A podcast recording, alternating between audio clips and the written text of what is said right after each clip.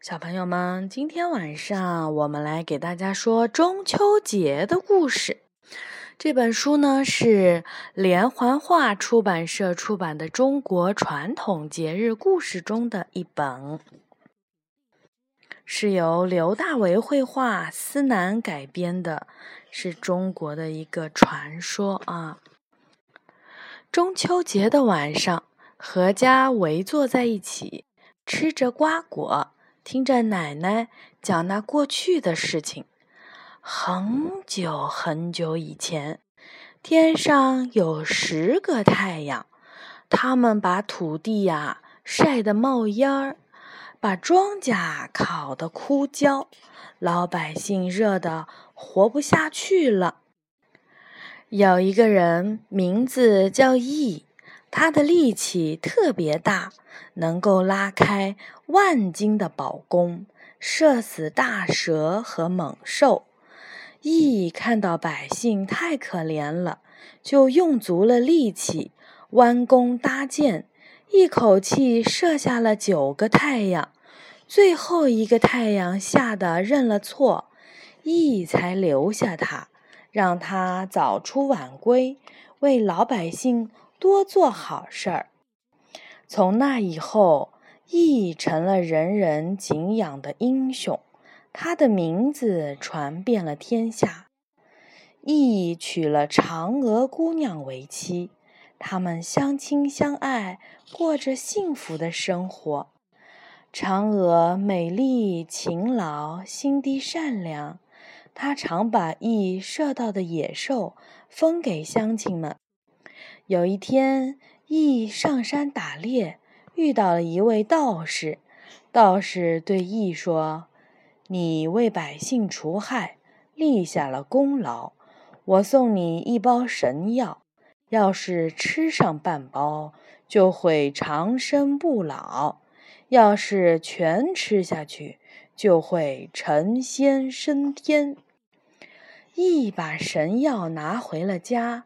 告诉嫦娥，你好好保管这包药，我们找个良辰吉日一起吃了它，这样我们夫妻就能长生不老，永不分离。羿是射下九个太阳的大英雄，很多人来找他学习武艺。他的徒弟里有一个叫做冯蒙的人，这是一个坏家伙。冯蒙知道羿的家里藏着神药，他暗暗打着坏主意。这一年的八月十五，羿带徒弟们出去打猎。傍晚，冯蒙一个人偷偷溜回来，闯进了羿的家里，逼着嫦娥交出神药。嫦娥大声呼救，可是羿打猎还没有回来。周围也没有别的人家，嫦娥急了，心想：绝不能让无耻的冯蒙抢到神药。她打开了药包，把药全部吞进了嘴里。突然，嫦娥的身体变得像羽毛一样轻，她不由自主地飞出了窗口，向天空飞去。天空无边无际。可怜的嫦娥啊，不知飞向何方，在月亮上也许能看到自己的亲人吧。慢慢的，嫦娥飞向了月亮，从此就住在了广寒宫里。一回家后，听说了这件事，赶紧追出门去，可已经太晚了。只见圆圆的月亮上。隐约有嫦娥的影子，乡亲们安慰他说：“嫦娥还会回来的，等等吧。”第二年的八月十五，羿拿出了嫦娥爱吃的水果，还做了圆圆的月饼，盼望嫦娥回家。一年又一年过去了，嫦娥始终没有回来。慢慢的。大家都按照后羿的习惯，每到八月十五就准备月饼、水果、祭拜月亮。农历八月是秋天中间的一个月，十五日又是这个月中间的头一天，所以八月十五就叫做中秋节。每到中秋节，一家人都要团聚，所以中秋节也叫做团圆节。中秋节成为民间的节日，是从唐代开始的。嫦娥的故事只是中秋传说的一个版本。还有人说，唐明皇曾在八月十五的夜晚梦游月宫，得到了仙女传授的仙乐，并把它带回了人间。这个故事也十分的优美动人。到了宋代，中秋节已经十分的兴盛，也开始重视家人的团圆。苏轼的《水调歌头》千古传颂：“明月几时有？把酒问青天。不知天上宫阙，今夕是何年？仍有悲欢离合，月有阴晴圆缺，此事古难全。”但愿人长久，千里共婵娟。明清时期，老百姓中已经流行中秋拜月的仪式。北方拜月多贴月光马儿，就是用秸秆儿架起的神像纸，还供奉月饼和切成莲花状的西瓜等，并向月亮诵读祭文。老北京有一种特殊的工艺品——兔儿爷，也是在中秋这一天上市。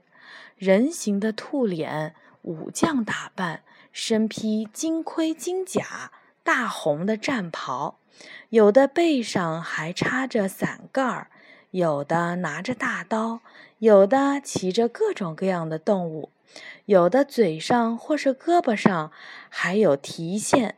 可以动弹。除了兔儿爷，还有兔儿奶奶，他们都是泥制彩绘的，非常的精细，既是神像，又是孩子们喜爱的玩具。广西的毛南族还有射月亮的活动。月亮升起的时候，在阳台上摆一张八仙桌，桌边捆一根削尖了头的竹竿，上面插着一个柚子，柚子上还插着三炷香，让柚子和香都对着月亮，就是射月亮。人们在桌前做出种种仪式，请月神降临，还要对歌问答，直到天快亮的时候才散去。许多少数民族在中秋节这一天庆丰收，祭祀农耕之神，吃新米。其中不少民族还要特别厚待狗，因为传说人类得罪了天神，失去了谷种之后，是狗把谷种要了回来，才让人们不至于饿死。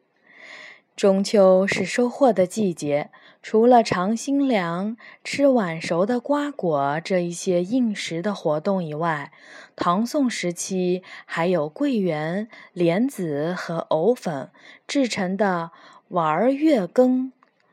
南方人常在中秋吃桂花、吃莼菜、鲈鱼、吃芋头、柚子、吃螃蟹、鸭子等等。金风阵阵的晚上。